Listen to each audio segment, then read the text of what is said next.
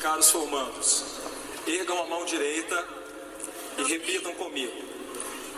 Juramento de Hipócrates. Prometo que, ao exercer a arte de curar, mostrar-me-ei sempre fiel. Seis anos se passam para o tão esperado momento.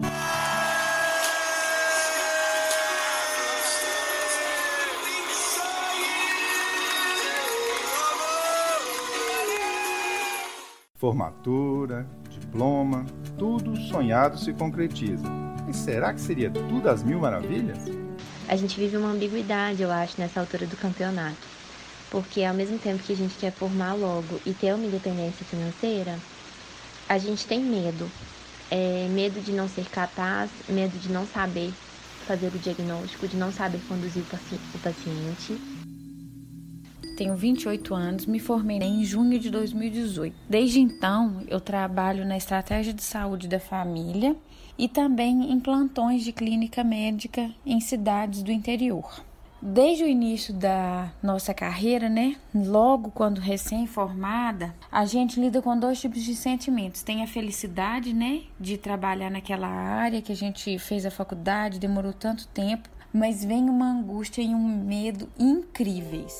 É por isso que hoje queremos falar para você, estudante de medicina, médico residente, recém-formado ou mesmo você, médico que já tem alguns anos de estrada. E com as médicas também, uai. Claro, com certeza. Afinal de contas, entre os médicos mais jovens, elas já são a maioria no Brasil.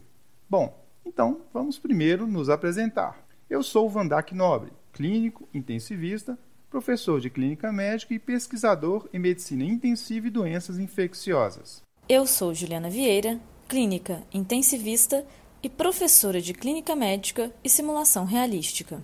Juliana, como professores do curso de medicina e preceptores de residência médica, nós temos sentido a ansiedade crescente que toma conta dos nossos alunos e colegas que já não sabem mais como se atualizar de forma confiável, objetiva e, por que não, confortável. Isso diante do mar de informações publicadas todos os dias. Para se ter uma ideia, em 2018, mais de 900 mil novos títulos foram adicionados ao Medline, que é a principal base de dados em saúde do mundo. Pois é, Van Dijk, e é disso que viemos falar hoje. Ainda que este mar não seja de lama, o que a gente, diga-se de passagem, nunca mais quer ver, o excesso de informações dificulta a seleção do que realmente importa. E mais, dificulta a aplicação nos cenários reais, nas dificuldades do dia a dia. Nós não temos condições adequadas de exames laboratoriais, exames de imagem, medicamento, né? Uma, uma sala de um semi-intensivo.